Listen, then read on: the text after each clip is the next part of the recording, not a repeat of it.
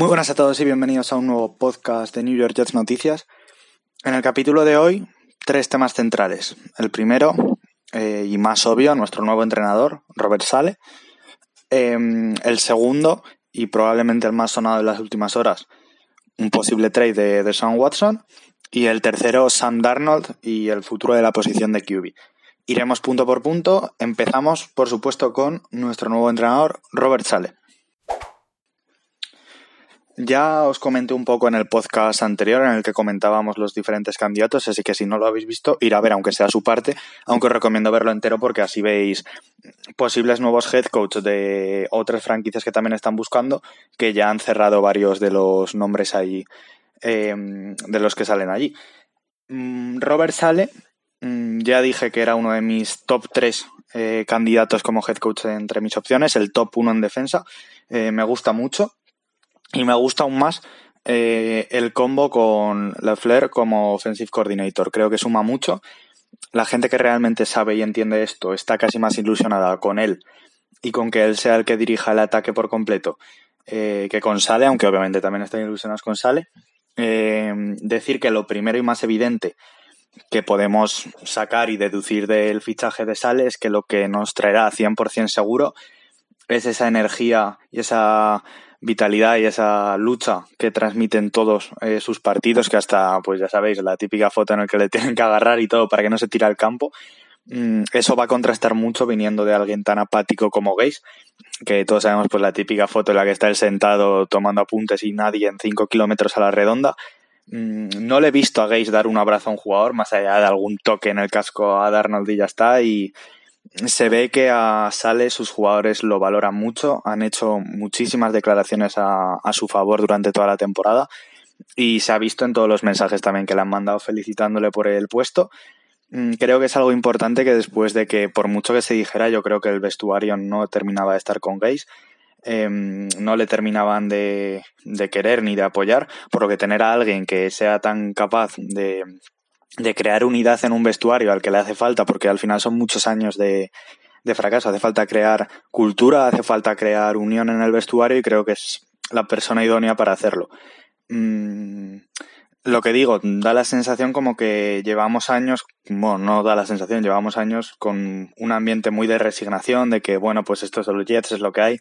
No, Douglas quiere cambiar la cultura y es la persona indicada para, para hacerlo. Pero más allá de eso, también hay que tener en cuenta, obviamente, en un puesto de head coach, que va a aportar.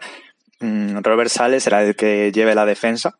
Eh, es un head coach de corte eh, defensivo. Como digo, el ataque lo llevará Lefler, que mm, aún está confirmado 100%, ya que se tienen que hacer una serie de entrevistas aún y demás, pero mm, lo podéis dar ya por hecho. Eh, ¿Qué aporta Robert Sales en la defensa? Pues su defensa de 2019, la del año en la que los 49ers llegan a la Super Bowl, ¿no? Es una de las mejores en los últimos años, sin duda. Estuvieron a un nivel espectacular. Este año eh, es cierto que ha bajado el nivel. Han sido la defensa número 5 en la NFL, si no me equivoco. Y, mm, pero es impresionante que lo haya conseguido. Para mí tiene mucho más, más mérito lo de este año que lo del año anterior. ¿Por qué? Porque la cantidad de lesiones que han tenido los 49ers este año y sobre todo mm, la defensa de Sale no la tenía ningún otro equipo. Le han faltado todos los jugadores. O sea, les han faltado todos los titulares en algún momento. Es impresionante. Han tenido una cantidad de bajas eh, verdaderamente desmesurada, de verdad, impresionante. Y aún así, sale, ha conseguido, obviamente, ha tenido un bajón en números, pero ha conseguido mantener una defensa no competitiva, una defensa buena. Y creo que eso tiene mucho más mérito incluso que la defensa de 2019, que sí que es cierto que era espectacular, pero estaba plagada de talento y de jugadores espectaculares. Este año ha conseguido mm, seguir siendo competitivo con jugadores no tan buenos, que muy probablemente es lo que tenga este año en, en Nueva York, así que hace falta. Recordar que parece que no, pero que el año que viene, si todo mm, sigue el cauce de lo que debería ser, aunque con este señor nunca se sabe, debería volver CJ Mosley. Mm, que parece que no, pero si, si estuviéramos en, en, un contexto normal en el que ni hubiera habido COVID ni se hubiera perdido toda la temporada anterior, sería sin duda el jugador estrella de los Jets. Em, y tiene mucho, mucho talento. Ojalá no se note en exceso los dos años que lleva afuera, que será difícil, pero es un jugador llamado a ser y hacer cosas importantes para esta defensa. Uno de los puntos más negativos que se le pone a Robert Sale es que quizá la mayor duda que transmita es que sus esquemas eh, son un tanto simples, que mm, no le busca mucho la vuelta de tuerca, ¿no? Podríamos decir. Pero bueno, a ver, estamos viniendo de Adam Gaze. Adam Gaze, la persona más simple en el play calling que te puedes encontrar en esta vida. No habrá nadie con un play calling tan simple como el de Adam Gaze. Eh, así que cualquier cosa en cualquiera de los dos lados del campo será una mejora sobre Adam Gaze siempre, siempre.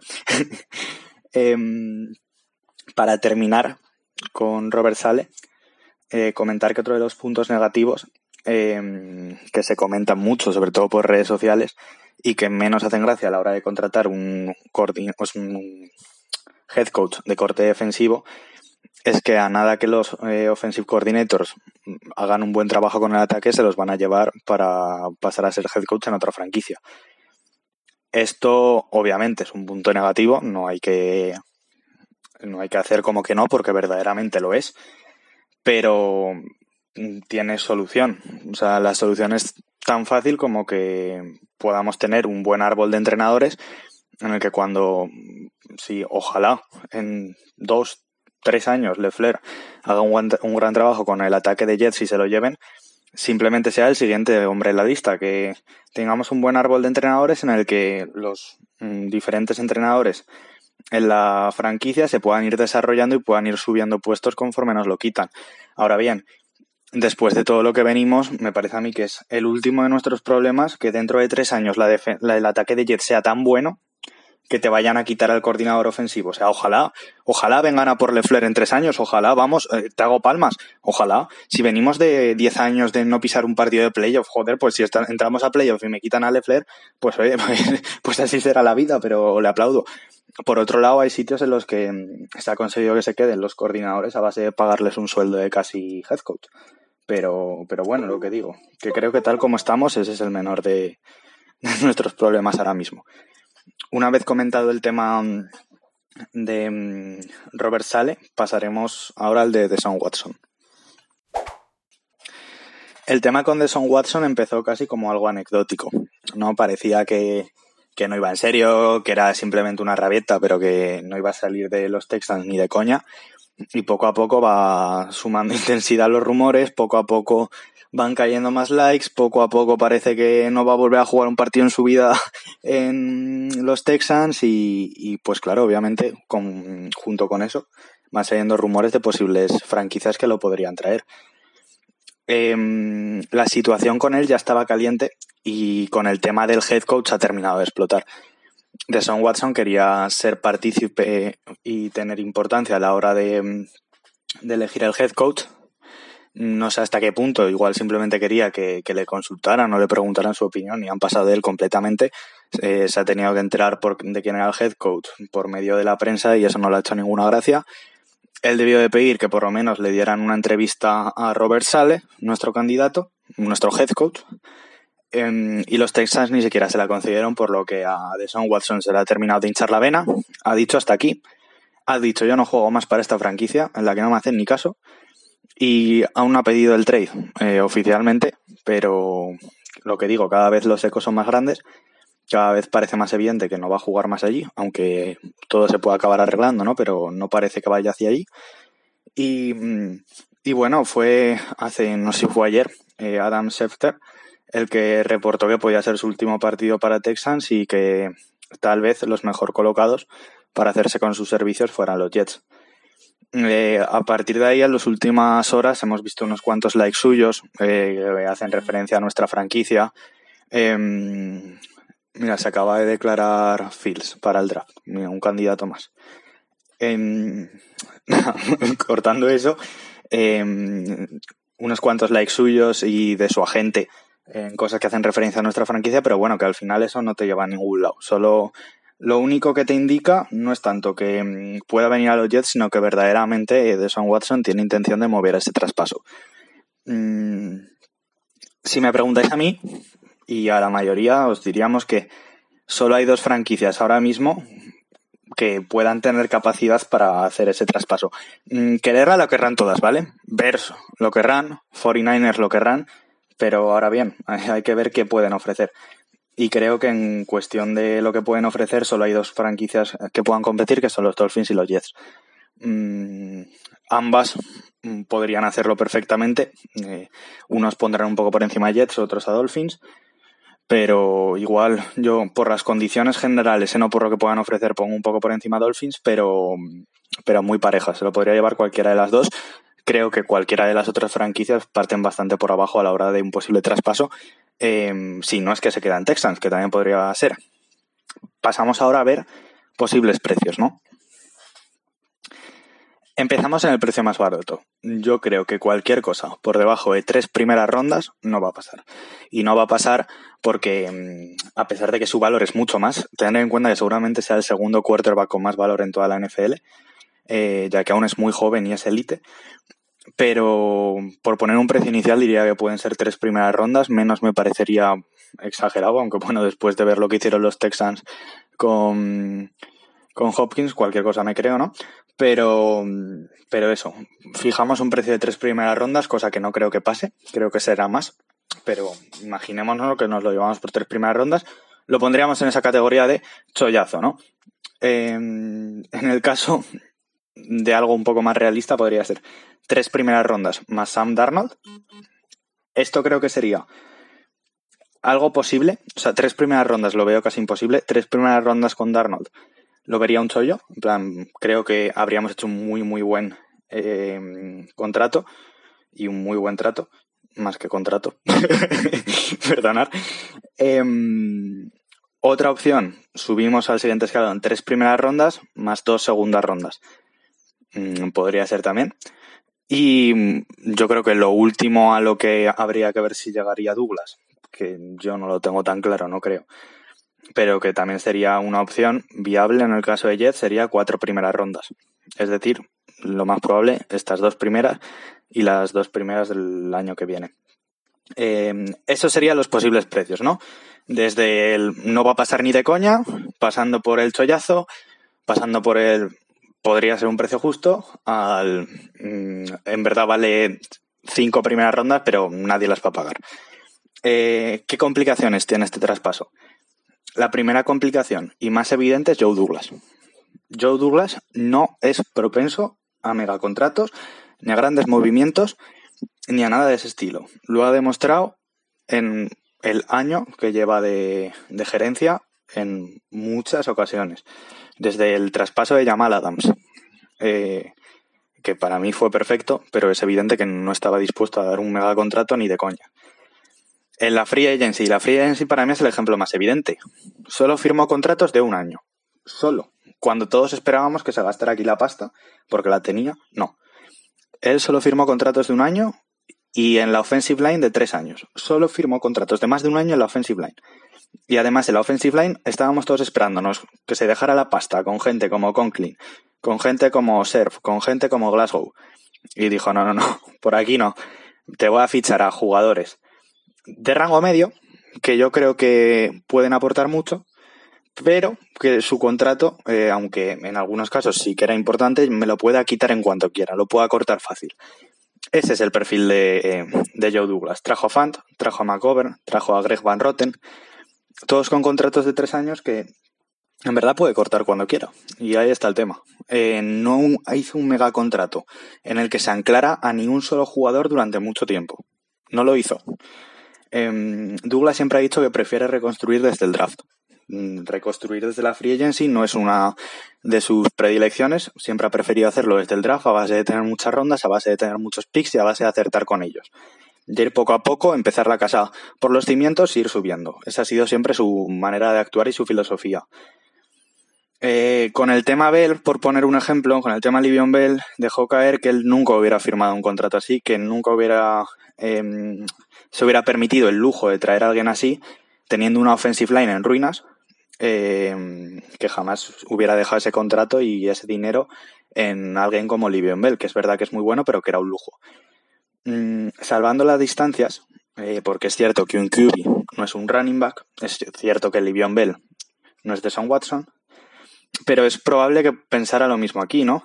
Que mm, igual prefieres reconstruir vía draft que dejárselas en un mega contrato de, de Watson, que es cierto que obviamente aquí no sería un lujo, sino sería traerte a un pedazo de quarterback, a alguien sobre el que construir los próximos 10 años, pero que igual prefiere el hacerlo desde vía draft poco a poco que ir directamente a lanzarse con cuatro primeras rondas, por ejemplo. También sería muy entendible y creo que salvo que consiga un gran trato será por lo que se decante Joe Douglas.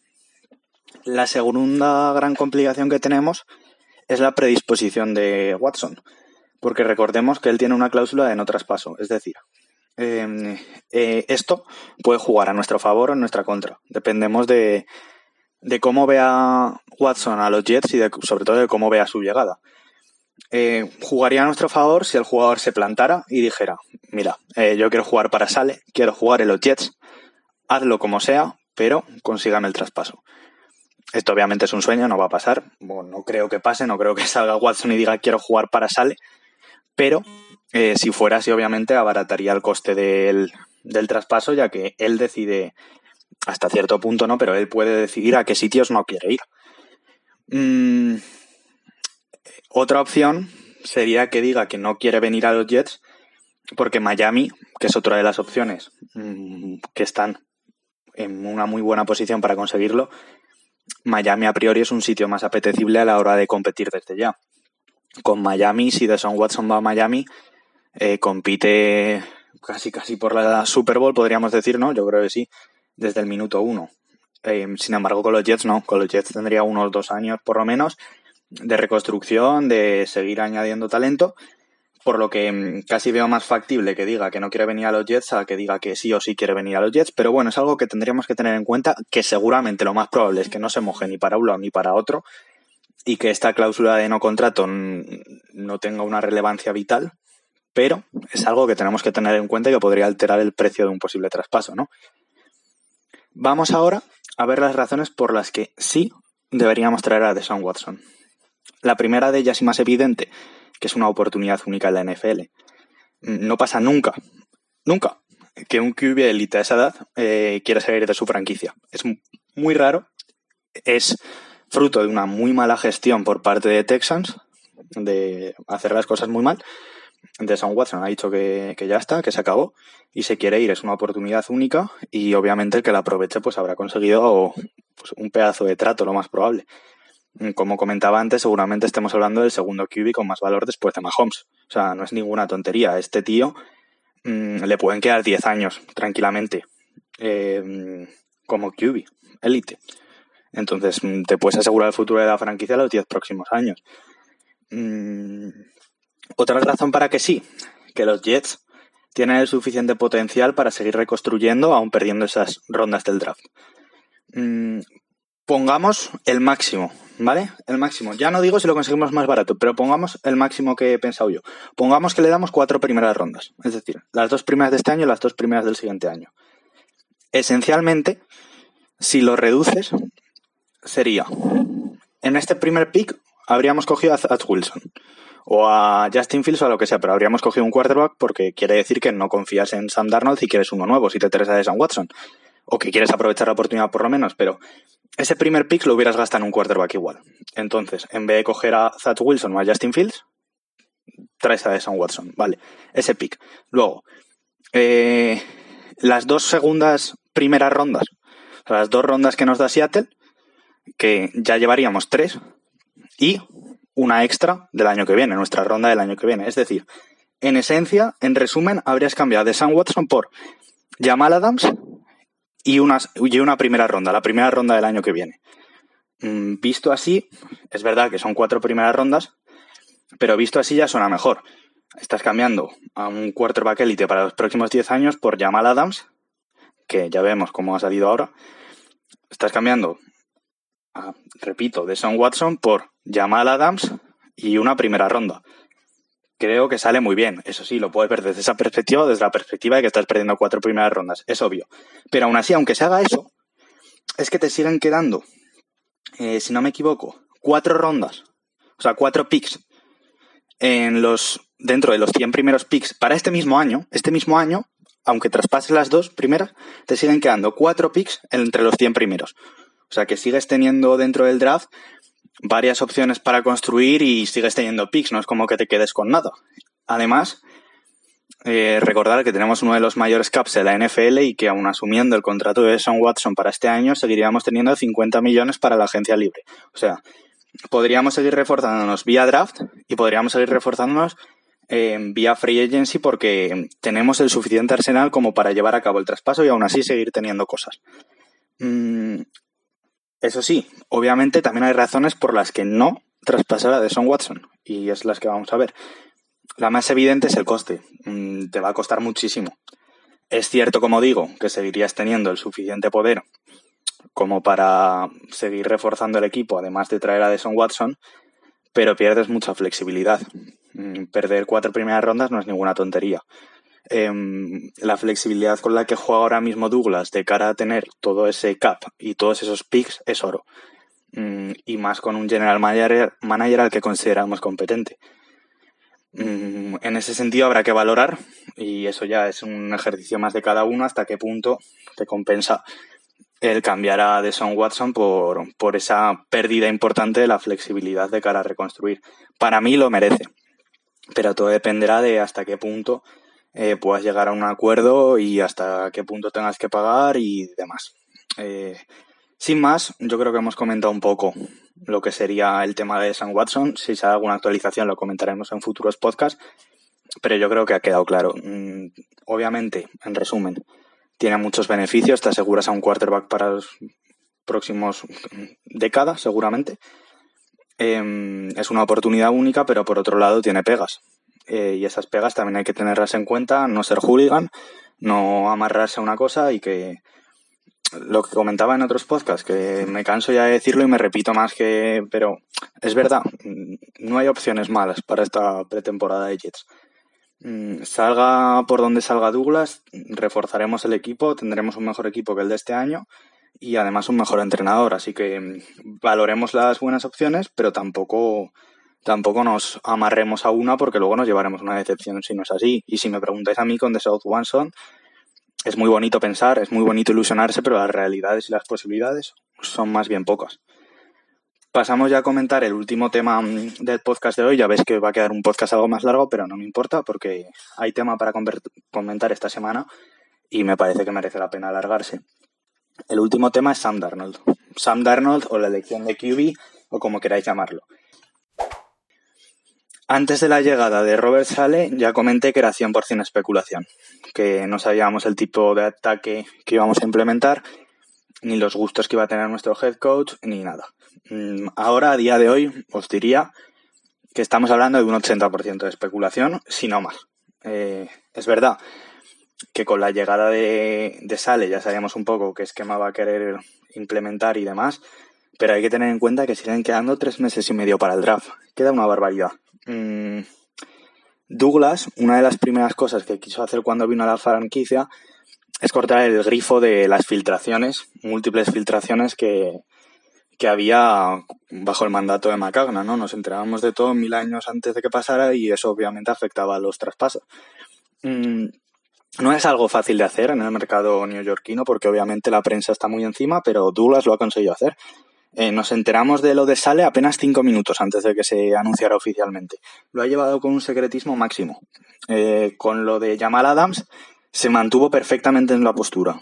Estuvo todo el rato diciendo tengo intención de que Jamal Adams siga siendo eh, parte esencial de la franquicia en el futuro, tengo intención tal y cuando menos se la clava. Y eso que Jamal Adams hizo todo lo posible mm, por sacar unas declaraciones de Douglas y por tratar de forzarlo y aún así él se mantuvo firme. Me estás diciendo que después de que te enteres cinco minutos antes de lo de Sale, me vienes a decir y a intentar convencerme de que ya sabes lo que van a hacer con el QB tres meses antes. O sea, mm, está muy bien el reporte, pero verlo objetivamente no tiene ningún sentido. Mm, o sea, me estás diciendo que una hora después de contratar al head coach, tú ya sabes lo que van a hacer dentro de tres meses con el quarterback que no te lo van a decir, que es que no lo vamos a saber ahora. O sea, te puedes poner a jugar, te puedes poner a especular, te puedes Es muy divertido sacar rumores, pero son rumores. No lo vamos a saber. No lo vamos a saber hasta dentro de bastante. Y esto tenemos que tenerlo claro. Eh, ni os dejéis llevar porque de repente Scepter saque un reporte diciendo que se queda, ni porque Pepito Grillo saque un reporte diciendo que se va. ¿Por qué? Porque básicamente cualquier cosa que se diga ahora puede cambiar en el tiempo. Eso para empezar. Pero es que además hay muchas posibilidades de que lo que se diga ahora solo se esté diciendo para generar un posible traspaso o un posible valor de mercado. E-, ejemplifico esto. Si quieres a Sam Darnold, te puede interesar dejar la puerta abierta y hacer como, uy, no, igual sí, igual sí que me lo quiero quitar, porque así inflas el precio del pick 2 y un posible trade down. Eh, pero por otro lado, también es posible que esto mismo que te estén diciendo sí que sea verdad y que en verdad se quieran quitar a Sam Darnold. Pero es que vamos por el otro lado. Si no quieres a Sam Darnold, es posible que te pueda interesar decir que sí que lo quieres de cara a inflar su precio de un posible traspaso y que te paguen más por quitarte a Darnold. Pero es que en eso mismo también puede ser que te digan que no quieren a Darnold eh, y que en verdad sí que sea verdad que no lo quieren, que están buscando un traspaso. Entonces, cualquier reporte que saquen puede ser verdad, puede ser mentira y no lo vamos a saber. Esa es la realidad. Eh, digan que es una fuente confirmada o ya si dicen que, es lo que ellos creen, entonces ya es que ni, ni os lo planteéis, ¿vale? Pero eso, ahora no os deis mucho mal con esto. Ver el tape de jugadores en el draft dedicados a eso, dedicados a ver posibles eh, jugadores que encajen en nuestra franquicia, que es una de las cosas más bonitas de la, de la off-season, y más en Jets, que tenemos una off-season importante por delante. Mirar también candidatos a un posible llegada en free agency. Em, informarse sobre las cosas que puede aportar nuestro nuevo head coach, que, que, si queréis ya lo analizaremos más en profundidad, aunque ya lo hicimos en el último podcast y lo hemos hecho un poco hoy. Y sobre todo no entréis en debates absurdos sobre em, si Darnold se va a quedar, si Arnold no se va a quedar. No vayáis con la verdad absoluta, porque es que no la tenéis. Ni la tenéis vosotros, ni la tienen los reporteros de New York, ni la tiene Robert Sale. Aún no sabe lo que van a hacer. Dependerá mucho del mercado y dependerá mucho de las circunstancias dentro de tres meses. Se quedan tres meses, no nos volvamos locos. Em, si podemos tener algo claro sobre el QB a día de hoy, para no dejaros así, es que, uno, Darnold es evidente que ha ganado porcentajes para quedarse, eh, ya que básicamente Lefleur eh, implementará un ataque de su estilo, del estilo West Coast, eh, que es como el que tenía um, Darnold en college, por lo que él encaja bien en ese tipo de sistema, por lo que obviamente sus opciones de quedarse son algo más. Aunque, si me preguntáis a mí, esto ya, opinión, opinión, no tengo ninguna información, obviamente. Creo que sus opciones siguen siendo más bien pocas de quedarse. Pero bueno, veremos, lo mismo no. Que la otra persona que sale ganando con la entrada de Sale es Wilson, Zach Wilson, porque también gana enteros a la hora de venir, ya que seguramente encaje mejor en este juego que Fields. Y ya está. ¿Quiere decir que Fields no tenga posibilidades? No, hombre, claro que tiene posibilidades. Dependerá de los gustos también. Pero eso es todo lo que podemos saber. Que Darnold y Zach Wilson salen ganando en porcentajes. Y ya está. Cualquier cosa más es especulación, como digo. Nada más por hoy. Espero que os haya gustado. Hemos tratado el tema de Sam Watson, hemos tratado el tema Sam Darnold y el Kubi, hemos tratado el tema Robert Sale. Creo que ha quedado un podcast muy completo, casi media horita.